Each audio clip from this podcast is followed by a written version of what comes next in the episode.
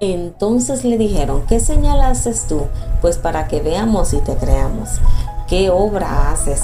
Nuestros padres comieron el maná en el desierto, como está escrito, pan del cielo les dio a comer. Evangelio según Juan capítulo 6, versos 30 al 32.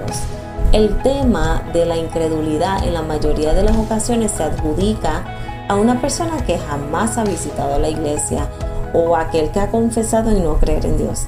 Pero ¿Qué sucede cuando se toca el tema de la incredulidad con alguien que todas las semanas se congrega? ¿Qué sucede cuando se toca el tema de la incredulidad con alguien que participa en los servicios todos los domingos? Es un poco chocante, ¿verdad?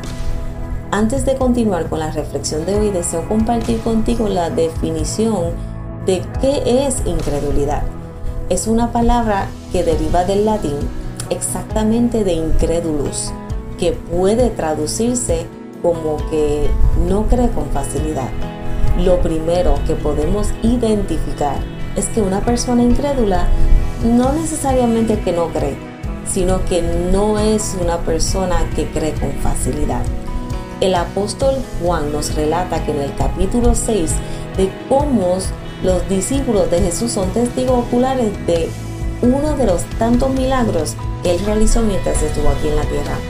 En los versos 1 al 15 nos relata la alimentación de los 5000. No tan solo ellos vieron el milagro, sino que también fueron bendecidos por este milagro. Lo, mismo pasa con nosotras.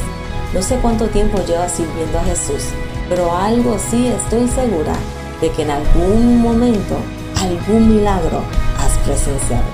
Milagro que a lo mejor ha aumentado tu fe, o un milagro que hasta nos permite confiar más en el Señor y, nos lleva a tener la seguridad y la certeza de que esos milagros Jesús lo puede hacer en nuestra vida. Ahora, ¿cuál es la realidad que estamos viviendo? Los discípulos, a pesar de presenciar los milagros que se manifestaban por medio de Jesús, eran incrédulos. Su incredulidad se manifestó en las preguntas que le hicieron al maestro ellos le dijeron, ¿qué señal haces tú? Pues para que veamos y te creamos. ¿Qué obra haces? Entonces vemos un grupo de personas, unos hombres que caminaban con el maestro, que vieron, que experimentaban cómo Jesús sanaba, libertaba. Y aún así ellos le cuestionan y le preguntan qué señal él podía hacer para que ellos creyeran. ¿Y cuántas veces nos sucede a nosotros? ¿Cuántas veces hemos sido testigos oculares o testigos escuchando testimonio de las grandezas que el Señor hace en la vida de los demás? Y decidimos creer. ¿Por qué? Porque escuché que Dios lo hizo en la vida de otra persona. ¿Sabes? Y si te digo que no quedamos nosotros como incrédulos, porque no es solamente creer que Dios lo hace en la vida de los demás, sino es buscar, provocar el milagro en mi propia vida. Hay personas que llevan tantos años en el Evangelio, 10, 15, a lo mejor hasta un año, y hemos sido incrédulos porque hemos creído que Dios puede hacer todo en la vida de todo el mundo menos en la de nosotros. Y esto significa que hemos creído, pero no tan fácilmente. Porque cuando yo decido creer por completo, significa que yo voy a creer y no tan solo creer, que voy a provocar que Dios haga el milagro en mi propia vida. ¿Cuál es el milagro que tú estás esperando? ¿Desde cuándo estás esperando? ¿Y qué has hecho para provocar que Dios realice el milagro en tu vida? ¿O estás preguntando como hizo los discípulos? ¿Qué señal haces tú, Señor? Confírmame.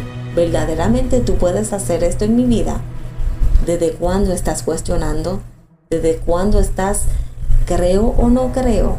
Pues hoy Dios nos invita a no tan solo creer, sino que nos invita a provocar que Él realice un milagro en nuestra vida.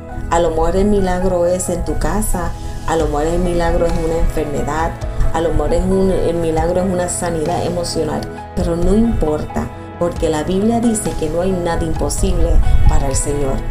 Dios desea hoy que nosotros nos movamos en fe y provoquemos un milagro en nuestra vida. Hoy te hago la pregunta, ¿eres incrédulo o verdaderamente crees y has provocado que Dios cumpla y se manifieste en tu vida de forma sobrenatural? Te dejo esa pregunta, pero sí te invito que si te has mantenido incrédulo, no sigas siendo incrédulo, sino que cree y muévete en fe y, y para que provoque que Dios haga algo sobrenatural en tu vida. Dios te bendiga. Esta es la pastora Elizabeth.